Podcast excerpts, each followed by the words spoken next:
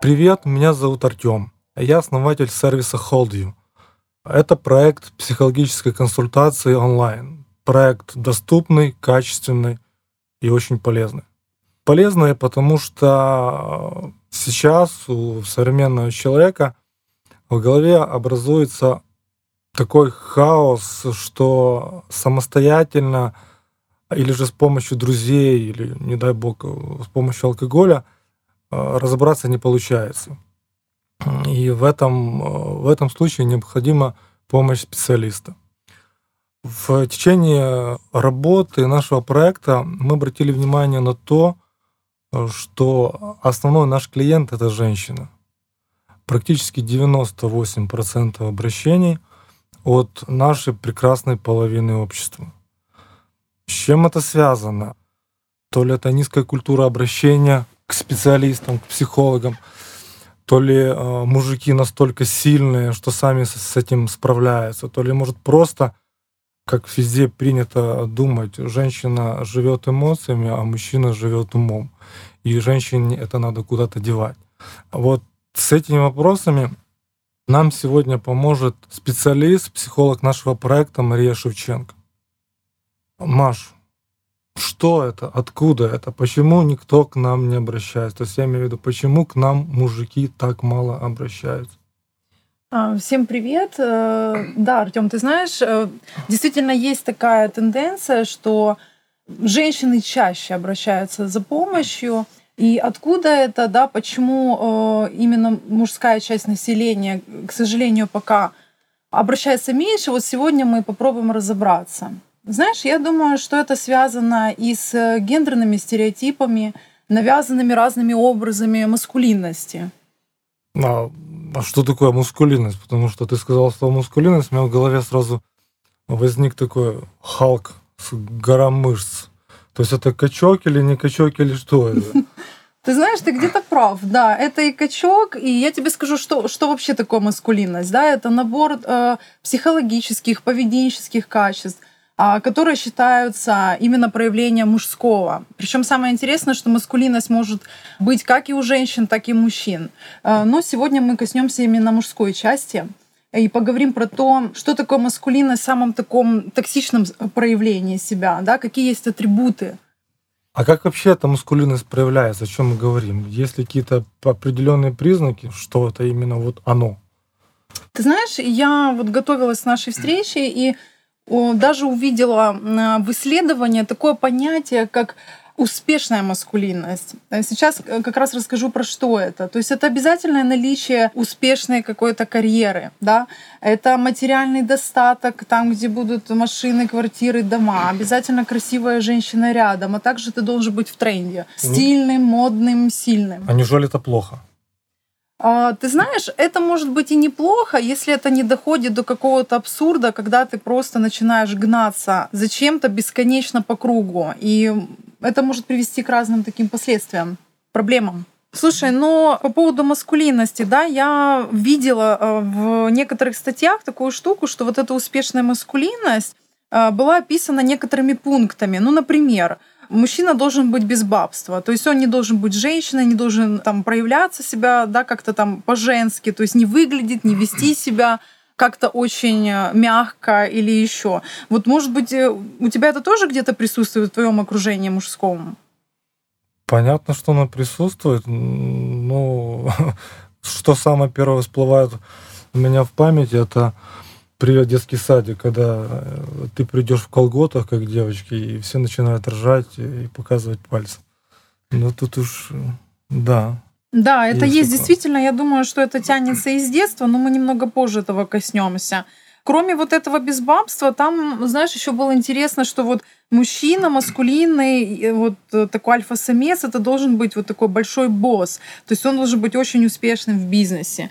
А также он должен быть вот крепкий как дуб, и это имелось в виду, что он должен быть качком, а, сильным, ну, это должно обязательно как-то проявляться, да, внешне. Ну, не, не знаю, но по поводу качка и дуба, я знаю, у меня есть много знакомых, довольно-таки успешных больших боссов, которые очень тяжело назвать дубами большими, да, но там как глянет, тоже страшно становится.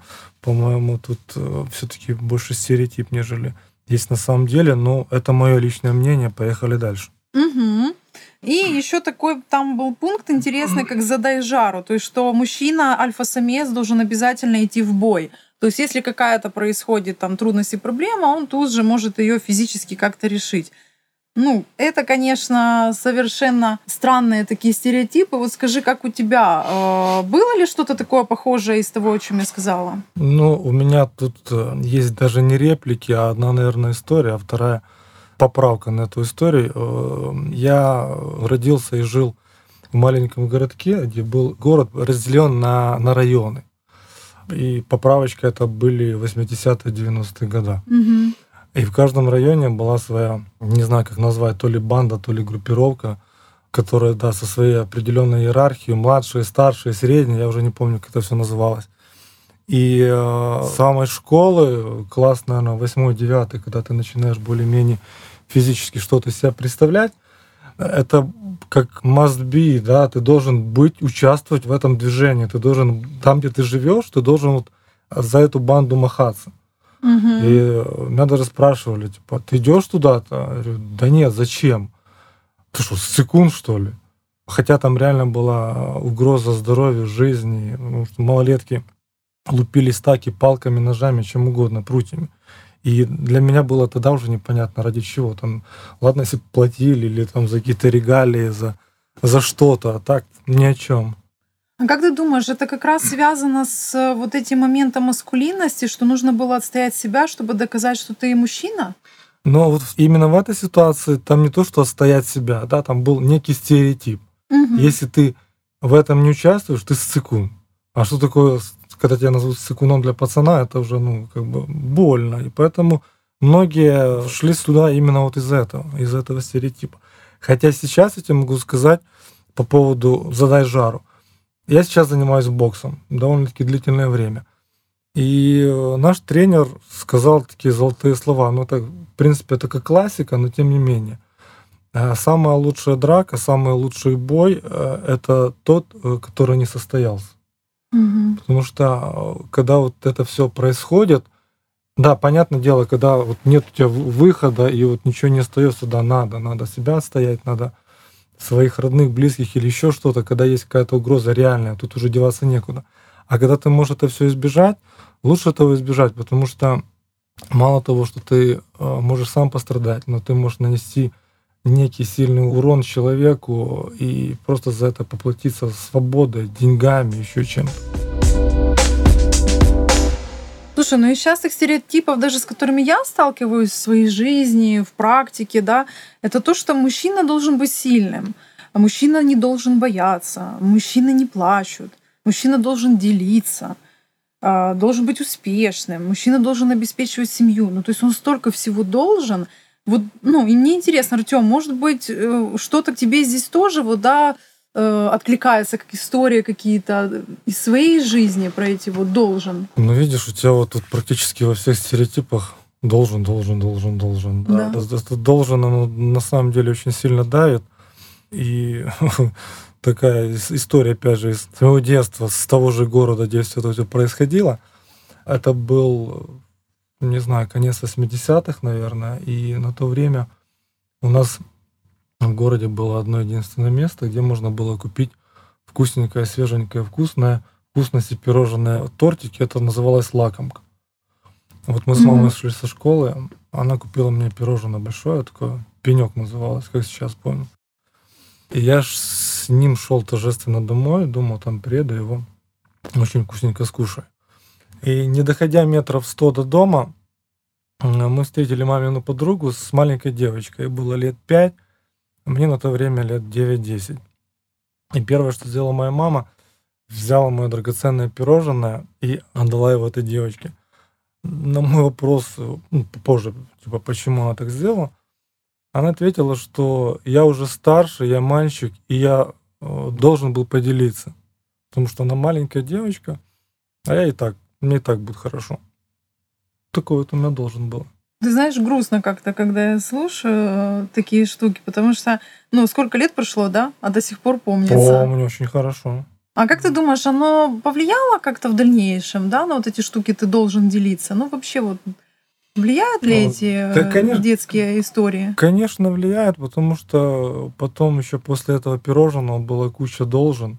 Ты Мгм. должен помочь соседям, ты должен помочь тому, ты должен сделать то, ты должен отдать то. То есть было вот это слово должен было сопряжено с теми вещами, которые я просто не хотел делать. Это сейчас я уже понимаю, где должен, а где не должен, и почему, кому я должен.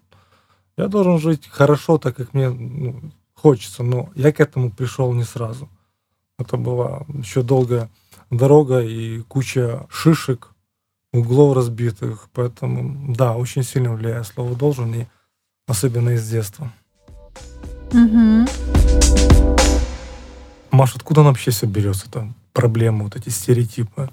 Слушай, ну я думаю, что это все начинается вообще с честно, вообще с внутриутробного, наверное, периода младенца, когда вот определяется уже пол. То есть приходишь на УЗИ, тебе говорят, у вас будет мальчик. И понеслась. Голубые обои, там, да, э, выбор имени, значит, коляска синего цвета. То есть все. Понеслись вот эти гендерные штуки, оно неплохо.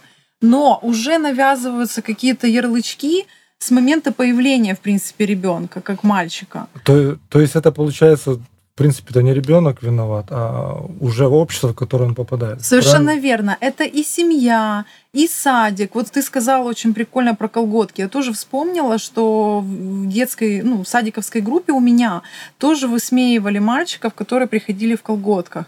При том, что в это время, там 3-4 года, момент э, м, гендерной вот этой разницы, он совершенно не проявлен. Знаешь, я вспомнила интересный случай даже со своей дочерью, когда мы шли там где-то возле площадки, и стоял маленький мальчик двух лет и опирался на розовую коляску.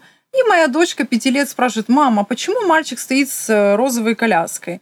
Хотя при том, что э, в семье у нас совершенно мы не воспитываемся какими-то ярлыками, стереотипами, кто что должен, но ребенок уже в пять лет вот эти вот вещи разделяет, да, э, кто должен с чем играть и так далее. И дальше это все, вот эти все социальные агенты, как они называются, да, садики, школы, там у мальчиков это армия, может быть, институты, навешивают и могут даже высмеивать и проявляться буллинг к вот этим вот моментам, если ты не соответствуешь. Вот начинается это с детской площадки, где мальчик стоит с коляской, а заканчивается тем, что а, в школе, если ты не участвуешь в какой-то потасовке, драке или не пьешь, или не куришь, то ты уже, соответственно, не мужик. То есть ты уже какой-то слабак и так далее. Но у нас в стране вообще а, развито испытание алкоголем. Ну Да, если там куда-то кому-то приезжаешь, то самое первое, что делается, это выставляется бутылка, типа, и потом сразу, если, ну, если ты не хочешь пить, ты меня не уважаешь и прочие вот эти все приколы. Да, это есть, да, что му- мужик должен уметь пить, да, если он там от 100 грамм там коньяка или водки уже все уходит куда-то вау, значит, он тоже слабый. Ну, то есть вот эти все стереотипы, они везде работают, и, возможно, кто-то будет себя узнавать в них, в этих историях. Ну вот сейчас мы так плавненько коснулись алкоголя. Уважаешь, не уважаешь. Это ж, по-моему, даже очень сильно зависит от культуры страны. Потому что я вспоминаю одну очень хорошую семью, интересную. Она с Украины, он с Америки. Мгм. Почему я это коснулся? Потому что вот у нас особенно вот, да, в на- в нашем постсовке мужчина должен зарабатывать, мужчина должен содержать семью. И мне вот как раз вот эта семья вспомнилась, пришла на ум. А Он американец, она с Украины, и у нее была хорошая должность в ООН. Мгм. В чем прикол? Она работает, зарабатывает деньги, а он сидит дома в декрете с детьми, причем от этого кайфует. Вот там вот как раз, по-моему, слово должен вообще, э, по-моему, вообще отсутствует. Поэтому у меня вот э, мысль, вопрос, все-таки культура страны тоже имеет очень большое влияние и откладывает свой отпечаток. Я прав Конечно. или? Да, да, да. Культурный аспект, он имеет большое очень значение. Ты совершенно прав. И я думаю, что здесь вот, вот те а, аспекты, которые мы с тобой обсуждаем, стереотипы, они касаются как раз вот постсоветского пространства, в частности. Мы говорим стереотип, угу. да, еще что-то. И вот в, в нашем разговоре мы коснулись э, стороны вот этой мускулинности больше негативной, да, негативной стороны, там угу. э, раскрыли некие стороны этого стереотипа, вспомнили истории абсолютно нехорошие. Насколько вообще этот стереотип вреден или не вреден? А, что с нами происходит? Ты знаешь, э, готовясь к нашей беседе, я посмотрела статистику. В разрезе нашей беседы я вспомнила про то, что есть еще ужасающая демографическая статистика, где, оказывается, мужчины в Украине живут в среднем на 10 лет меньше женщин. А, ты знаешь, меня это очень испугало, и как психолог я прекрасно понимаю, что здесь есть э, серьезный психологический аспект. То есть вот эти все моменты э, маскулинности, да, что мужчина не плачет, мужчина не должен быть слабым, это же как раз э, подводит нас к тому, что мужчина реже вообще обращается за помощью потому что это стыдно, потому что это может высмеиваться обществом, и получается, что ты автоматически слабак какой-то. И, э, конечно же, мне бы хотелось, чтобы культура обращения мужчин поменялась хотя бы в рамках нашей страны. Я тебе могу сказать, что, наверное, не только э, касаемо мужчин, а ну вот эта культура, да, обращения mm-hmm. к психологу. Все-таки еще э, много людей у нас в стране до сих пор думают, что обращение к психологу это равняется обращению к психиатру. Наверное, да, если некая закономерность. Если ты идешь к психологу, значит у тебя какие-то проблемы в голове. А если мы говорим еще о мужчинах, когда, не дай бог, он какому-то своему корешу, такому стронгмену скажет, я вот хочу пойти к психологу, потому что у меня там уже э, дым из ушей идет, он еще может посмеяться, сказать, что ну, идиот, давай идем в гараже побухаем, все будет хорошо, успокойся, все, ну, все нормально. Есть ты, ты выше этого, ты сильнее. Ты знаешь, я не хочу, конечно, пугать, но я человек, который любит статистики все-таки, всякие эти вещи. И что вообще не смешно, что мужчины заканчивают суицидами в три раза больше, чем женщины. Это опять же э, подходим мы к чему? Что обращаться своевременно за помощью это нормально, чтобы не доводить а, какие-то проблемы, серьезные проблемы с последствиями вот такими, как я сказала. А, Причем это не только, ну, суицид, это, конечно, я сейчас говорю какие-то крайние штуки, да, но кроме этого депрессия, зависимости наркотические, алкоголизация и так далее. То есть это же все, по сути, уход от реальности. Я считаю, что самая здоровая штука, к которой нужно прийти, это начать говорить о том, что тебя беспокоит, независимо от того, мужчина ты или женщина, потому что проблемы есть у всех, и это нормально. Но ведь, по сути, признать, что у тебя проблема, это уже признак силы. Правильно? И, и ее озвучить кому-то. Потому что, например, признаться себе, а, что ты, ну, к сожалению, не можешь быть большим боссом, да, ты не можешь себе позволить купить какую-то крутую тачку – или еще что-то, ну, мы говорим о каких-то финансовых вещах, но ты можешь быть успешным в чем-то другом и делать абсолютно классные вещи, но вот в этом признать себе, это надо, по-моему, обладать такой большой силой все-таки. Да, Артем, ты совершенно прав. И ты знаешь, я думаю, что в принципе мы сейчас тоже подойдем к тому, что сама по себе маскулинность, она не есть проблемной, если она не переходит вот такую гиперболизированную, то, о чем мы сказали, когда человек находится в постоянной гонке э, за тем, чтобы доказать себе и окружающим, что он мужчина. И ты знаешь, мне вспомнилась интересная фраза, она сюда очень будет кстати, что женщины рождаются, а мужчины становятся. И это как-то тоже, мне кажется, не совсем справедливо.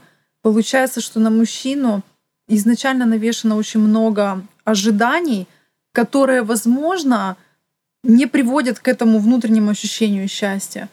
И действительно, вот знаешь, где это мерило? Я думаю, что оно находится внутри человека, а не где-то снаружи, там машины, там бизнес или еще что-то. Человек сам определяет эту меру, которая для него будет э, мерилом успеха, счастья, гармонии и так далее.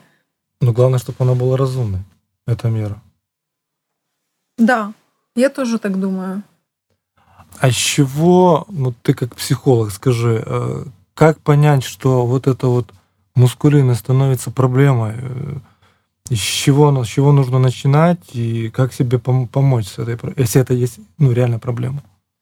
А, я думаю, что по внутренним самоощущениям, но однозначно, а, если есть апатия, упадок сил, ощущение бессмысленности жизни или непонимание вообще, что делать дальше, а, куда двигаться и для чего жить, это точно один из поводов обратиться к психологу. И ты знаешь, что меня радует, что все равно вот эти несколько процентов, один-два, мужчин уже начинают обращаться за помощью. И самое важное здесь, что они не чувствуют какого-то э, стыда или вины. И обращение к психологу это действительно конфиденциальный разговор и очень безопасный. Там, где все-таки психолог не навешивает ярлыков или гендерных стереотипов.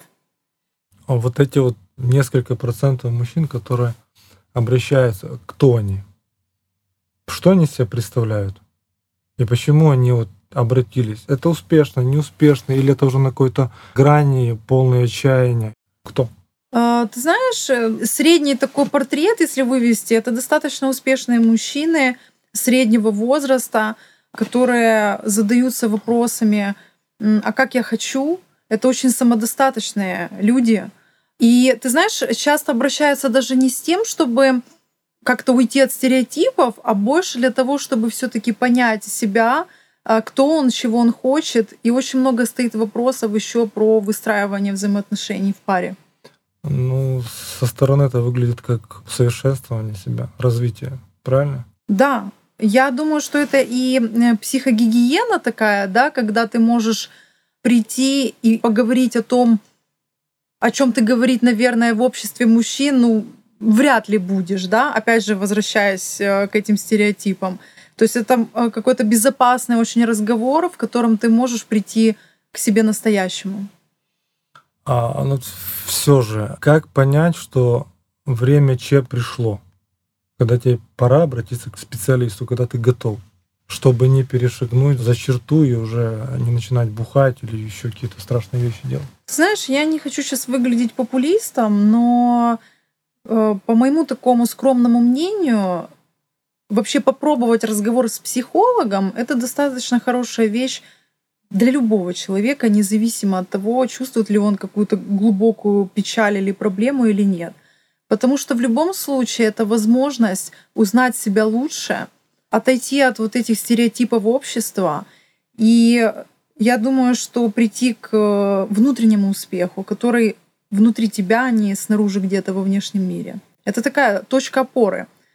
Поэтому э, нету вот этого, знаешь, вот, вот эти люди точно должны сходить к психологу, а эти нет. Я считаю, что каждый человек, который хочет э, жить достойно, счастливо, в гармонии с собой, он должен попробовать разговор с психологом.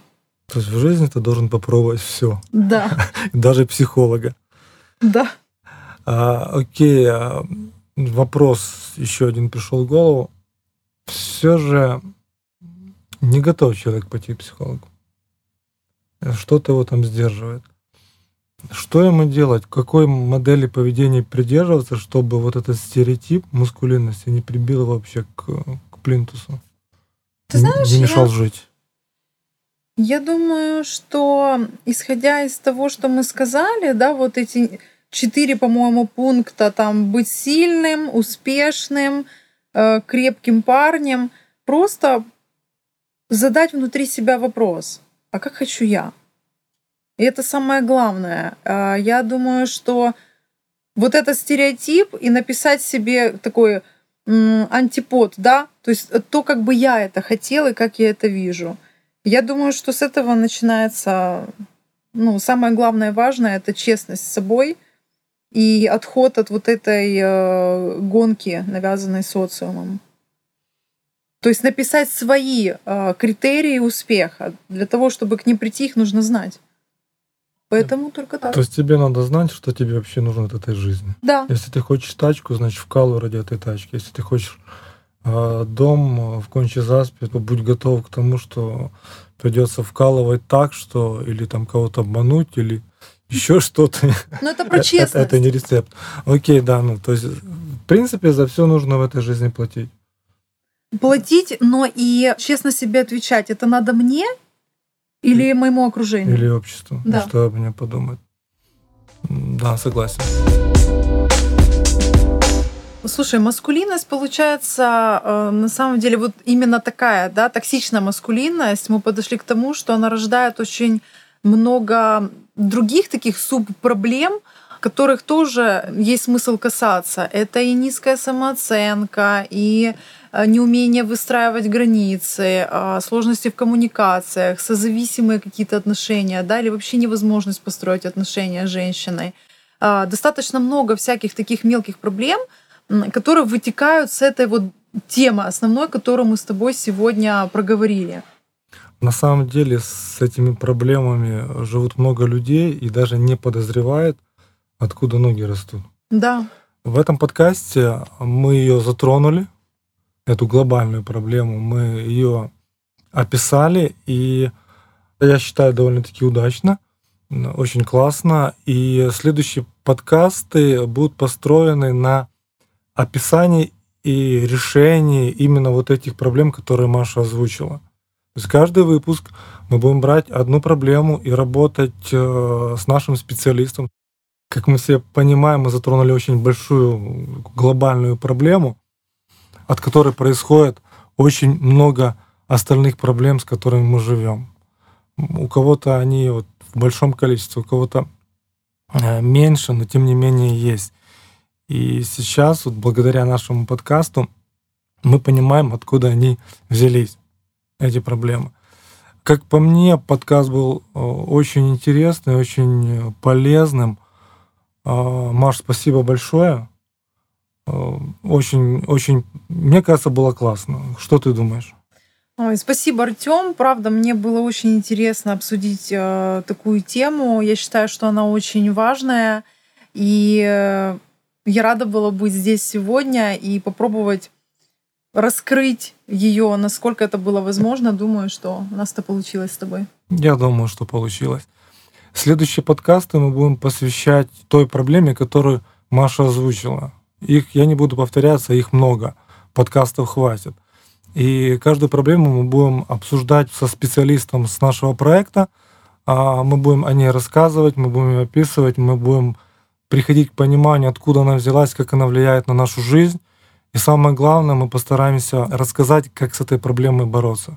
Если не бороться, то хотя бы как с ней жить. Это был наш первый пилотный проект, э, подкаст. Я очень надеюсь, что он вам понравился. Я очень надеюсь, что он был очень полезным. Мы ждем от вас обратной связи, ваших комментариев. Мы не прощаемся. Мы говорим до скорой встречи. Пока.